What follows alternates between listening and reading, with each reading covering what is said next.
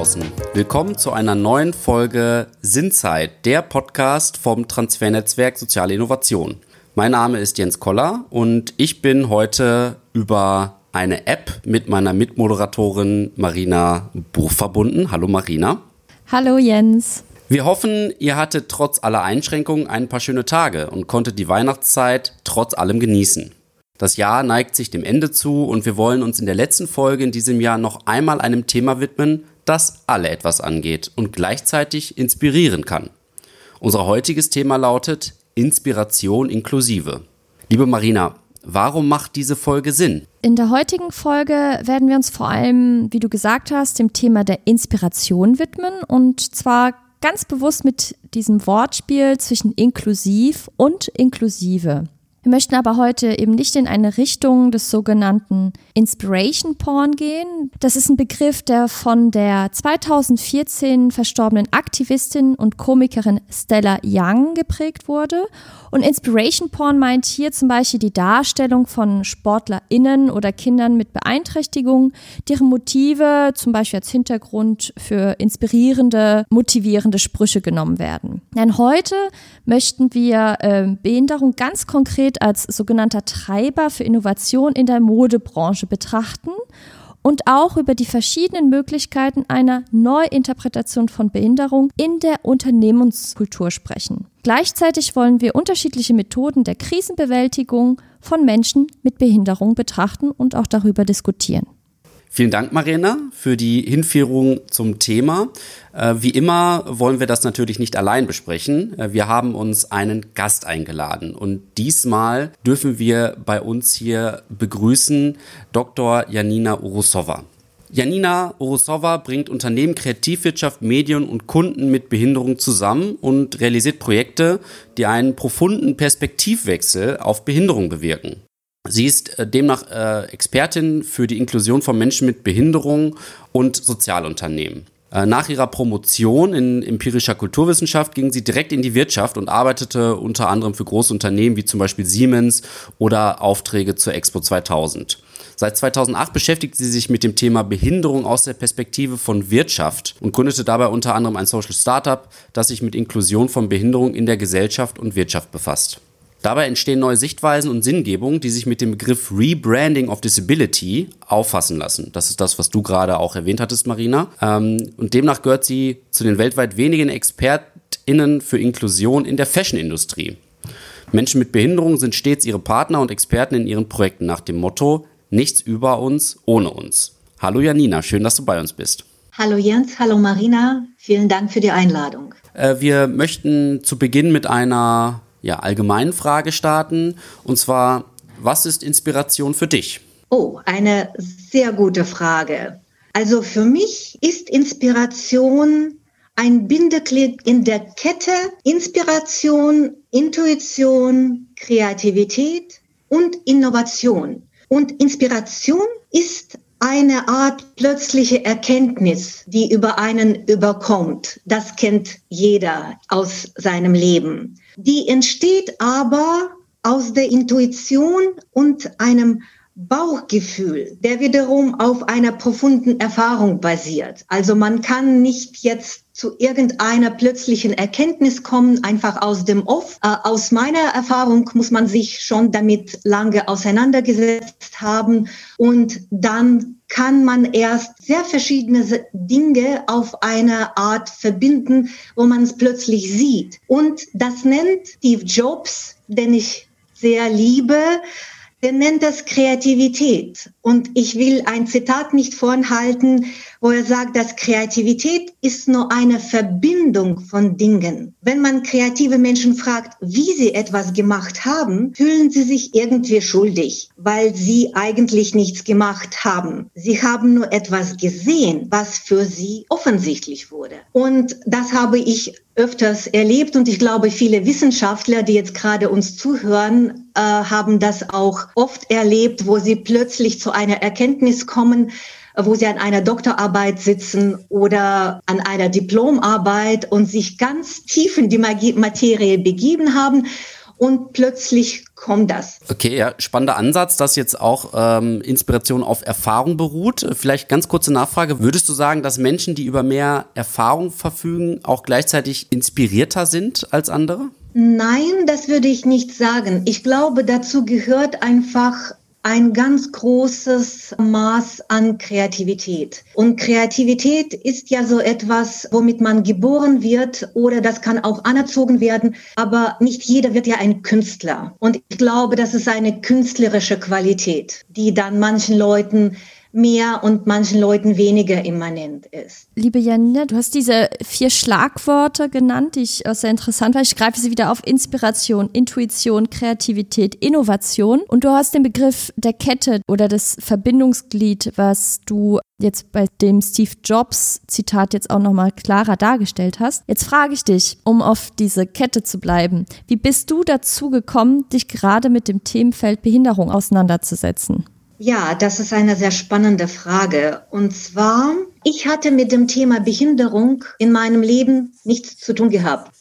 Als vor 14 Jahren mein Kollege Tobias Reisner mich darauf angesprochen hat. Er selbst kam zum Thema aus dem Web Accessibility Bereich, weil er ein Unternehmen zur Logistik und Monitoring hatte und er hat für sich diese Zielgruppe entdeckt, die auf barrierefreie Lösungen im Internet angewiesen ist. Und für mich war das absolut fremd, wie ich bereits sagte, und äh, es hat eine Zeit gedauert, bis ich mich zum Computer gesetzt habe und überhaupt recherchiert habe, so wissenschaftlich recherchiert habe, was denn eigentlich weltweit zu dem Thema gibt. Und ich muss euch sagen, dass im Jahr 2006, 2007, da war noch sehr wenig im Internet, sowohl gutes Design als gute Webseiten, als irgendwelche Diskussionen auf dem heutigen Niveau. Damals gab es überhaupt nicht. Und das dauerte drei Tage und dann ist es über mich gekommen. Das war der kreative Geistesblitz, Blitz, diese plötzliche Erkenntnis, die mich weiterführte.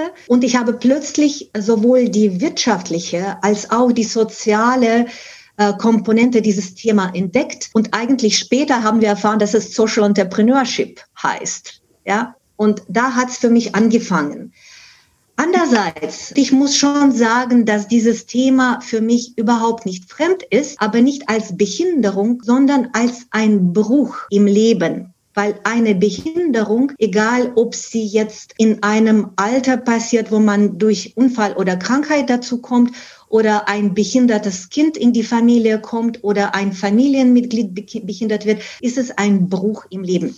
Und in meinem Leben gab es sehr viele Brüche, mit denen ich umgehen musste. Zum Beispiel, ich bin im Jahr 1992 nach Deutschland gegangen, dann nach neun Jahren zurück nach Russland, dann nach 16 Jahren zurück nach Deutschland. Und immer wieder war das diese Erfahrung Migration, auch wenn es im behüteten Rahmen erfolgte. Ich hatte Stipendium oder ich hatte einen tollen Job oder jetzt bin ich zurück, ähm, da ich wieder geheiratet habe, mein Ex-Mann, ja, also ich wandere aus einem Land ins andere in sehr behüteten Zusammenhängen, aber trotzdem ist es ein sehr schmerzhaften Ausflügeln sich dann wieder äh, zusammenpuzzeln und neu aufstellen. Dann war ein weiterer Bruch aus dem akademischen Leben, was ich hatte, in ein globales Unternehmen mit allen Plüssen und Schattenseiten dessen und dann äh, aus dem globalen Unternehmen zum Social Entrepreneurship im sozialen Bereich mit einem nicht populären damals Thema Behinderung. Und das war ein sehr starker finanziellen Einschnitt und aber auch im Image nach außen. Man muss wissen, wenn man dieses behütete Wirtschaftsumfeld verlässt, merkt man plötzlich, dass man nicht Frau Urusova war, sondern Frau Siemens gewesen ist. Und wenn dieses Siemens als heilige Heiligenschein dann von einem abfällt,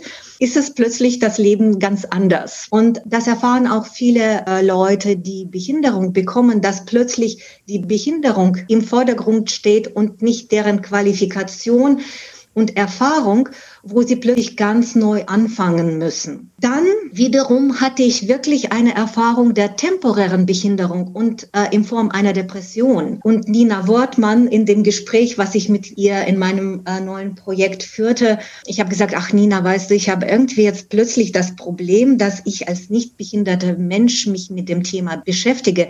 Und das nach zehn Jahren erfolgreicher Arbeit in dem Bereich. Diese ganze Unsicherheit des Landes und Lebenswechsels hat auch darauf abgefärbt.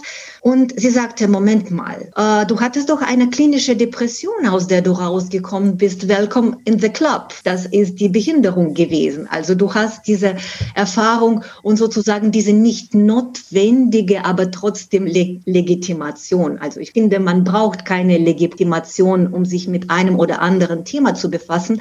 Es geht einfach nur um die Qualität des Produktes, was dann rauskommt, ja. Aber das war auch in meinem Leben.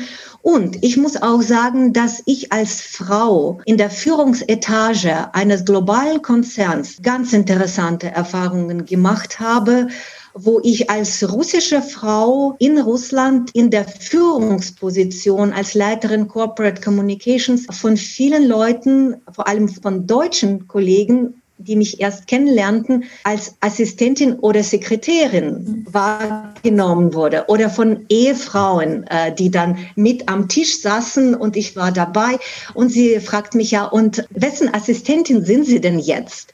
Und als ich dann sage, äh, Moment mal, ich bin ja äh, Direktorin Corporate Communications Siemens Russland, da waren sie schon sehr verlegen. Ja, das kann ich mir vorstellen. Ja, das glaube ich. Ich glaube, das geht ja auch vielen Frauen noch aktuell so. Äh, ja, spannende Ansätze und auch Einsichten. Vielen Dank auf jeden Fall, dass du hier auch so offen darüber sprichst, denn gerade ja die psychischen Behinderungen, wie zum Beispiel eine Depression, sind ja die, die nicht auch immer sofort sichtbar sind. Und auch wenn es darum geht, wie können wir Barrierefreiheit gestalten, sind es oft die Leute, die dann auch so durchrutschen, weil man eben nicht genau sagen kann, ja, okay, jetzt mache ich hier die Stufe gerade und dann ist die Barrierefreiheit da, sondern das ist eine deutlich schwieriger zu erreichende Zielgruppe im, Bereich der Behinderung. Ich habe eine kleine Nachfrage auf so einen, einen kleinen Satz, den du gerade gesagt hast. Und zwar, als Behinderung noch unpopulär war oder das Thema Behinderung. Würdest du sagen, dass das Thema jetzt populär ist? Ich kann jetzt aus meiner russischen Erfahrung sprechen. Und ich muss sagen, dass 2009, als wir mit unserem Besgranitz-Portal gelauncht sind, das ist so eine Art, also unser Besgranitz Com, das ist analog zu My Handicap von Joachim Schoß. Wir starteten auch ein Jahr früher als er und äh, das war ein ähnliches Konzept. Und damals war in Russland das erste Jahr in Moskau das Jahr, das äh, Menschen mit Behinderung gewidmet worden ist, weil Russland damals die UN-Konvention für Behindertenrechte unterschrieben hat. Also ich wollte einfach nur sagen, dass in Russland dieses Thema innerhalb von zehn Jahren Jahren ja auf allen Ebenen, sowohl im NGO-Umfeld als auch in dem staatlichen Umfeld eine ganz große Wichtigkeit hat und jetzt als auch wirtschaftliches Phänomen gesehen wird und auch es geht um die Arbeit für Menschen mit Behinderung ganz massiv und jetzt auch über die Produkte und Services, die für Menschen mit Behinderung, mit Menschen mit Behinderung gemacht werden. Also das ist jetzt ein sehr populäres Thema in Russland. Janina, du hast es jetzt schon teilweise erwähnt, aber auch nochmal, um das zusammenzufassen, du gehörst weltweit zu einem der wenigen Expertinnen für Inklusion in der Fashion-Industrie. Das heißt, Menschen mit Behinderung sind auch deine, ich sage jetzt, aktive PartnerInnen PartnerInnen auf dem Weg zur Disability Business Inclusion und gleichzeitig auch deine Expertinnen in deinen Projekten nach dem Motto, das äh, Jens auch äh, vorhin vorgestellt hat, nichts über uns, ohne uns. In deiner Arbeit äh, geht es also, ähm, wie du auch jetzt hier auch nochmal deutlich gemacht hast, um das sogenannte Rebranding of Disability, also sozusagen einer Neuinterpretation von Behinderung im Kontext von Unternehmenskultur. Was ist damit gemeint? Rebranding of Disability, das ist ein Modell, das ich formuliert habe als Reflexion zu meinem Projekt Akropolis, wie ich meinen Körper fand. Und äh, dieses Projekt, das war so ein holistisches Projekt. Es entstand um ein Bild, wo zehn junge Menschen mit Amputation als griechische Götter äh, dargestellt worden sind, äh, als ein Pergamonaltar. So kann man sich das vorstellen. Und die Prinzipien von Rebranding of Disability, Sie spüren schon, dass es eine Begrifflichkeit aus dem Marketing ist. Rebranding, Repositionierung, Reframing, etwas mit dem neuen Sinn in zu belegen. Und die Prinzipien von Rebranding, das ist ein Aha-Effekt, was dadurch entsteht, dass Behinderung als Produkt gesehen wird und nicht als soziales Phänomen. Was bedeutet das? Behinderung ist ein Produkt, das ist weder gut noch schlecht. Nur man möchte es nicht kaufen, weil es schlecht beschrieben worden ist, es ist schlecht beworben, es ist nicht schön eingepackt und es geht jetzt darum, das neu zu positionieren, neu einzupacken, mit einem neuen Sinn zu belegen, neue Bilder und neue Sinngebilden dazu zu erfinden. Und das ist genau das, was jetzt gemacht werden soll. Das zweite Grundsatz ist Rebranding of Disability ist nicht kämpferisch. Und gerade dieses subversive Effekt, was durch Rebranding von Behinderung stattfindet, das erzeugt dieses oh, das kann man auch anders sehen. Warum habe ich das noch nie gesehen? So eine Erkenntnis kommt, die aber eine Freude hervorruft. Na, wir lieben doch Erkenntnisse, die aus uns selbst hervorkommen, ja? Und deswegen ist es nachhaltig. Und das dritte Prinzip ist, es muss ästhetisch sein. Man kann drüber streiten und in Deutschland gibt es so eine ganz gute kritische Tradition, aber ästhetisch und ethisch, die liegen für mich doch auf einer Ebene. Und wenn man für gutes Zweck unterwegs ist, ohne Gewalt anzuwenden, ist es ein sehr wirksames Instrument. Entschuldigung, kurze Nachfrage, weil ähm, du sprichst eben von Perspektivwechsel, das Thema Ästhetik, Schönheit, Diskurs, gewaltfreier Diskurs spielt eine große Rolle. Wie reagiert die sogenannte Zielgruppe auf deine Bestrebungen, das zu tun? Das wird sehr positiv wahrgenommen. Und es ist egal auf welchem Kontinent. Also ich muss sagen, dass in Russland Projekte, die ich gemacht habe, einen Paradigmenwechsel bewirkt haben. Und das ist jetzt nicht meine Meinung, sondern das ist die Meinung der professionellen Marketing- und PR-Community, die die äh, höchste Preise und Nominierungen für die Projekte ausgelobt hat, die ich gemacht habe. Das ist die Meinung von den Medien, Wirtschaftsmedien, das ist die Meinung vom Business, äh, denn ich bin auch ausgezeichnet worden, zum Beispiel von Ernst Young Business Woman Awards äh, etc. etc.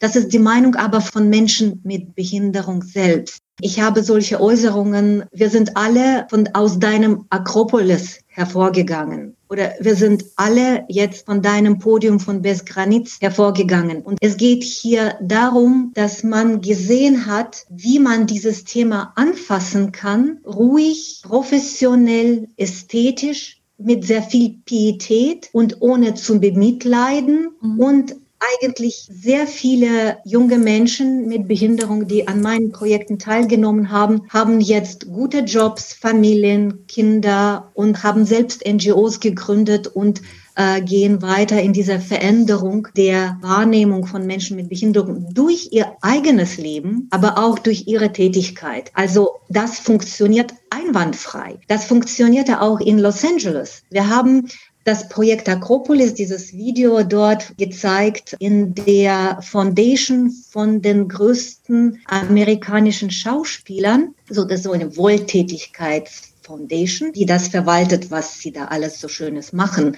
Und äh, die Direktorinnen von der Foundation, sie haben das Video angeguckt, sie haben geweint und haben gesagt, wir haben sowas noch nie gesehen. Ja, und dieses Video war für uns dann, als wir das verstanden haben, das war dann für uns der Öffner zu jedem Gespräch, ob es bei Wirtschaft oder bei Medien oder irgendwo. Wir haben erstmal dieses Video gezeigt und dann konnte man das Gespräch anfangen, dann lief es einwandfrei. Du hast ja gerade gesagt, gesagt, dass es ähm, ja, dass die Leute, die in deinen Projekten mitgemacht haben, ja dann auch gute Jobs bekommen haben. Und das liegt ja dann so auf der Einzelebene äh, dieser Erfolg, also ein Rebranding, habe ich jetzt so verstanden, dass es ja auch auf der systemischen Ebene sozusagen sich vollziehen muss, also dieser Paradigmenwechsel, diese Änderung der Haltung in den Köpfen der Menschen. Siehst du diesen Schritt auch schon gegangen? Oder vielleicht anders gefragt, was könnte eben die Motivation für die Unternehmen sein, äh, sich eben mit dem Thema Disability oder Behinderung auseinanderzusetzen und auf die Zielgruppe zuzugehen, über eben solche ja, Leuchtturmprojekte, nenne ich sie jetzt mal, hinaus? Nun, wenn ich vom Paradigmenwechsel spreche, spreche ich in der ersten Linie gerade von den Medien, Wirtschaft und dem Staat, ja, und nicht über die konkrete Schicksale. Das ist auch wichtig äh, in dieser Geschichte. Aber es ist so, dass in Russland zum Beispiel Forbes bereits 2012 über die Mode für Menschen mit Behinderung geschrieben hat. Ja, also das heißt, als wir 2011 angefangen haben, dieses Thema zu beleuchten, wollte keiner, aber wirklich keiner aus den sozialen Medien, ich meine sozialen Medien, äh, Medien, die über soziale Themen berichten haben, über uns berichten. Und 2016 waren wir schon bei Harper's Bazaar auf vier Seiten. Das muss man sich einfach vorstellen. Und auch L'Officiel und Mary Claire und alle diese internationale Fashion-Portale und Zeitschriften haben auch äh, über unsere Themen geschrieben. Und was wichtig ist, in Russland ist es passiert viel früher als jetzt, würde ich sagen, weltweit, weil diese Welle in den englischsprachigen Ausgaben von denselben Zeitschriften, die kommt erst jetzt in diesem Jahr. Und wir haben das schon vor fünf oder acht Jahren gemacht. Also das ist passiert und natürlich die Leute lesen das. Es verändert die Wahrnehmung. Weiter, wenn wir jetzt sagen auf der staatlichen Ebene, unsere Shows bei Mercedes-Benz Fashion Week seit 2014, die haben dazu geführt, äh, deren Erfolg äh, dazu geführt, dass bereits 2016 auf der staatlichen Ebene ein Programm aufgerufen worden ist, wo die Fashion-Industrie und NGOs, die sich mit dem Thema Mode mit Behinderung befasst haben, Subventionen bekommen bekommen haben. In allen Impact Hubs äh, und Social Entrepreneurships Wettbewerben von SAP zum Beispiel in russischsprachigen Gebiet gibt es jetzt unbedingt einige Projekte, die sich mit Mode für Menschen mit Behinderung be befassen. Ja, wenn wir jetzt darüber sagen, reden, was für ein Impact es für Modeindustrie gemacht hat, dann schauen wir doch auf unser erstes Fashion Show bei Mercedes-Benz Fashion Week in 2014. Das war das Jahr des Paralympics in Sochi und Mercedes war damals Sponsor von Olympischen und Paralympischen Spielen. Die Spiele waren, fanden im März statt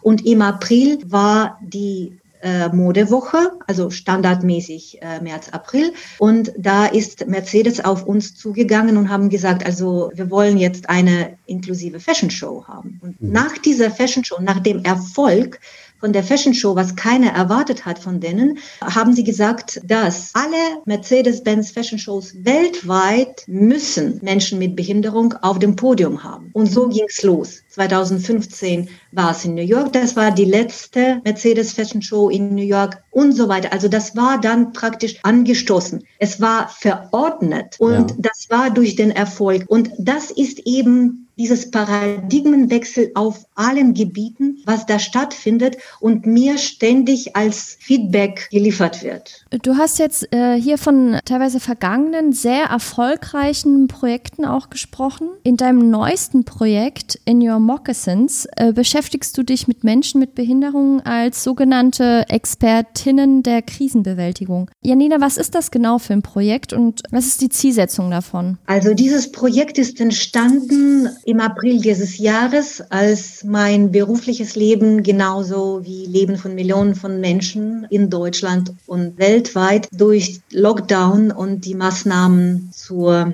Covid-Bekämpfung äh, gestoppt worden ist. Und dabei ist mir eingefallen, dass dieses abrupte Anhalten dem sehr ähnlich ist, was Menschen mit Behinderung erleben, wenn sie behindert werden. Ja, das ist ja auch, man wird behindert.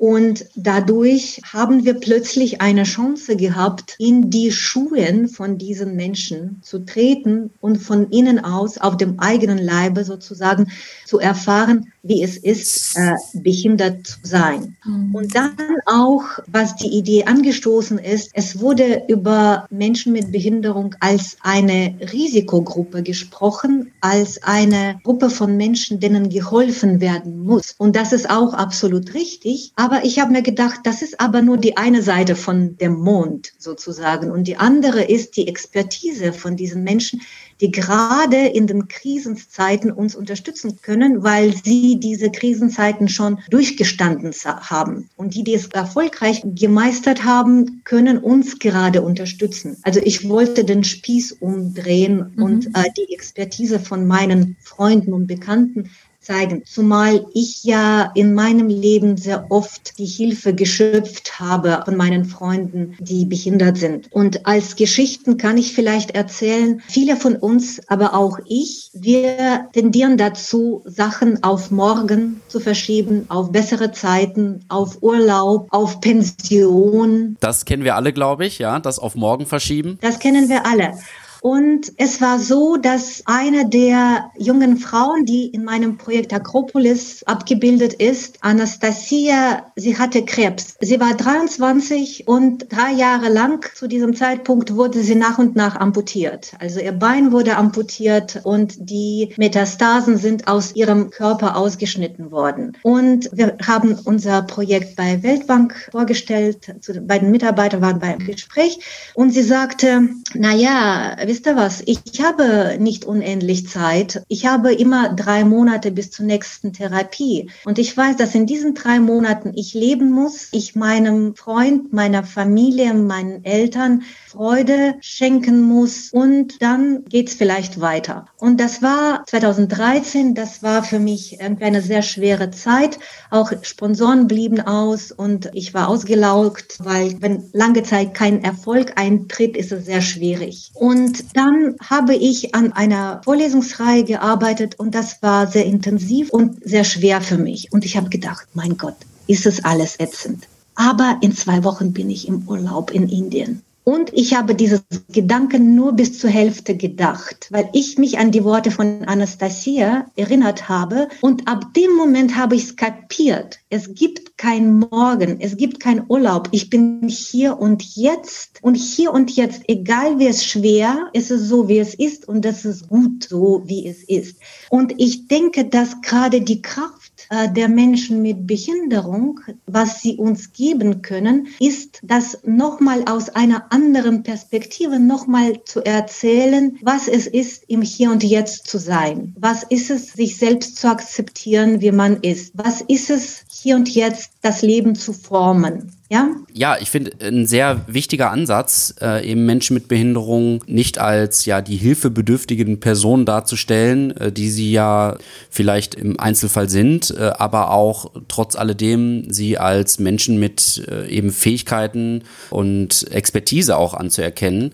Äh, da gibt es auch verschiedene Ansätze, um hier nochmal vielleicht das Pixel-Labor zu benennen, äh, für die, die es interessiert. Auch die haben einen solchen Ansatz, Menschen mit Behinderung in Arbeitsverhältnisse zu bringen, wo eben eben ja ihre Expertise, wenn es um so Sachen geht wie Usability, also wie kann ich Dinge einfach benutzbarer und greifbarer machen für alle Menschen, vielleicht auch insbesondere für ältere Menschen, äh, liegt da eine ja äh, großes Potenzial sage ich mal, in diesem Bereich. Janina, du hast am Anfang gesagt, dass dich Steve Jobs zum Beispiel sehr inspiriert hat, als wir auf diese vier Begrifflichkeiten gekommen sind.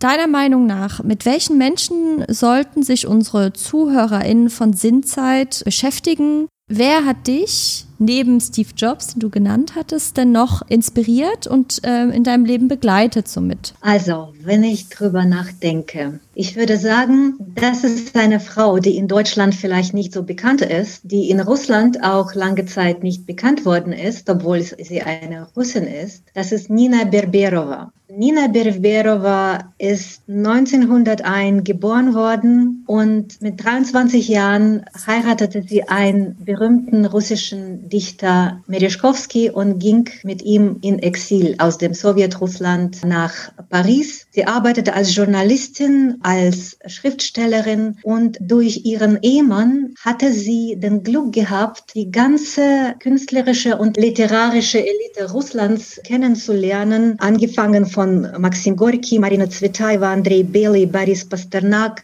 Wladimir Mayakovsky, um einige zu nennen. Und sie hat faszinierende Geschichten hinterlassen über diese Menschen. Aber das, was mich meiner Zeit besonders inspiriert hat, das war ihr Buch Italics Are Minds. Es gibt nur leider auf Russisch und Englisch, nicht auf Deutsch, wo sie über ihr Leben schreibt. Sie ist mit 50 Jahren nach dem Zweiten Weltkrieg aus dem Paris nach Amerika gegangen, ohne Sprache zu kennen, mit einem Koffer. Sie ist gestorben mit 93 Jahren in Pennsylvania als Professorin von vielen Universitäten, wo sie eben russische Literatur und Kultur gelehrt hat, dessen Teil sie ja auch war. Und ich habe diese Frau live erlebt, als sie zum ersten Mal im Jahr 92 nach der Perestroika nach Russland kam, nach fast 70 Jahren. Und die Erkenntnisse, die ich gewonnen habe, erstens, mit 50 Jahren kann das Leben anfangen und von Null an angefangen werden. Und für mich ist es zu einem Leitmotiv geworden. Jetzt bin ich über 50 und das Leben fängt immer wieder neu an und es ist immer wieder spannend und immer spannender. Und ich weiß noch, wenn ich auf diese Frau zurückschaue, sie hatte noch 40 Jahre gelebt beim gesunden Menschenverstand. Sie hat ein zweites Leben sozusagen gelebt und das ist vielleicht auch eine sehr gute Erkenntnis für alle junge Leute, die uns jetzt hören. Überlegt einfach mal, jetzt habt ihr alle die Möglichkeit, bis 100 zu leben. Wie viele Leben ihr noch von euch habt, habt einfach keine Angst, immer wieder von neu auf anzufangen. Es ist super spannend. Vielen Dank. Ich finde das auch gerade zum Abschluss eines doch schwierigen Jahres auch eine schöne Geschichte beziehungsweise Inspiration, die du uns hier auch mitgibst. Und nimm das auch jetzt mit im Herzen, auch diesen Spruch, dieses, oder kein Spruch, sondern diese Erkenntnis, dass das Leben in verschiedenen Stationen auch weitergehen kann. Und vielen Dank dafür. Ja, danke Marina. Also du sprichst mir da aus der Seele. Ich habe das auch äh, so aufgenommen. Ja, eine schöne Erkenntnis oder ein schönes Leitmotiv, sage ich jetzt mal. Äh, es kann immer wieder neu beginnen, das Leben. Lassen wir uns davon nicht unterkriegen. Erst recht nicht von diesem Jahr 2020. Äh, liebe Janina, vielen Dank für deine Einblicke, für deine Ausführungen. Äh, wir sind jetzt leider schon wieder am Ende unserer Sinnzeit und somit auch am Ende der Sinnzeit im Jahre 2020 tatsächlich. Wir wir wünschen euch einen guten Rutsch ins hoffentlich gnädigere Jahr 2021 äh, auf das es sich bessert in vielen Bereichen. Und wenn ihr Interesse habt, nochmal mit Janina vielleicht auch direkt ins Gespräch zu kommen, dann kann ich euch empfehlen, zu unserer Veranstaltung zu kommen. Am 26.01. von 18 bis 20 Uhr werden wir sie im Gespräch haben. Anmelden könnt ihr euch ganz bald unter s-in www.janina.net slash Veranstaltungen. Dort werdet ihr die Veranstaltung mit Janina finden und habt dort auch die Möglichkeit, mit ihr direkt zu diskutieren. Unsere nächste Folge Sinnzeit erscheint am 11.01. mit dem Titel Hashtag Hate Speech. Holen wir uns das Netz zurück. Und dort haben wir mit Said Retzek einen Politikwissenschaftler, Blogger und Journalisten eingeladen, der uns etwas zu diesem Thema erzählen wird. Ansonsten bleibt uns noch übrig, besucht uns gerne bei Instagram unter transfernetzwerk.s-in und wir wünschen euch ein frohes neues Jahr. Und deshalb gilt wie immer, nutzt eure Zeit sinnvoll. Tschüss. Tschüss. Tschüss.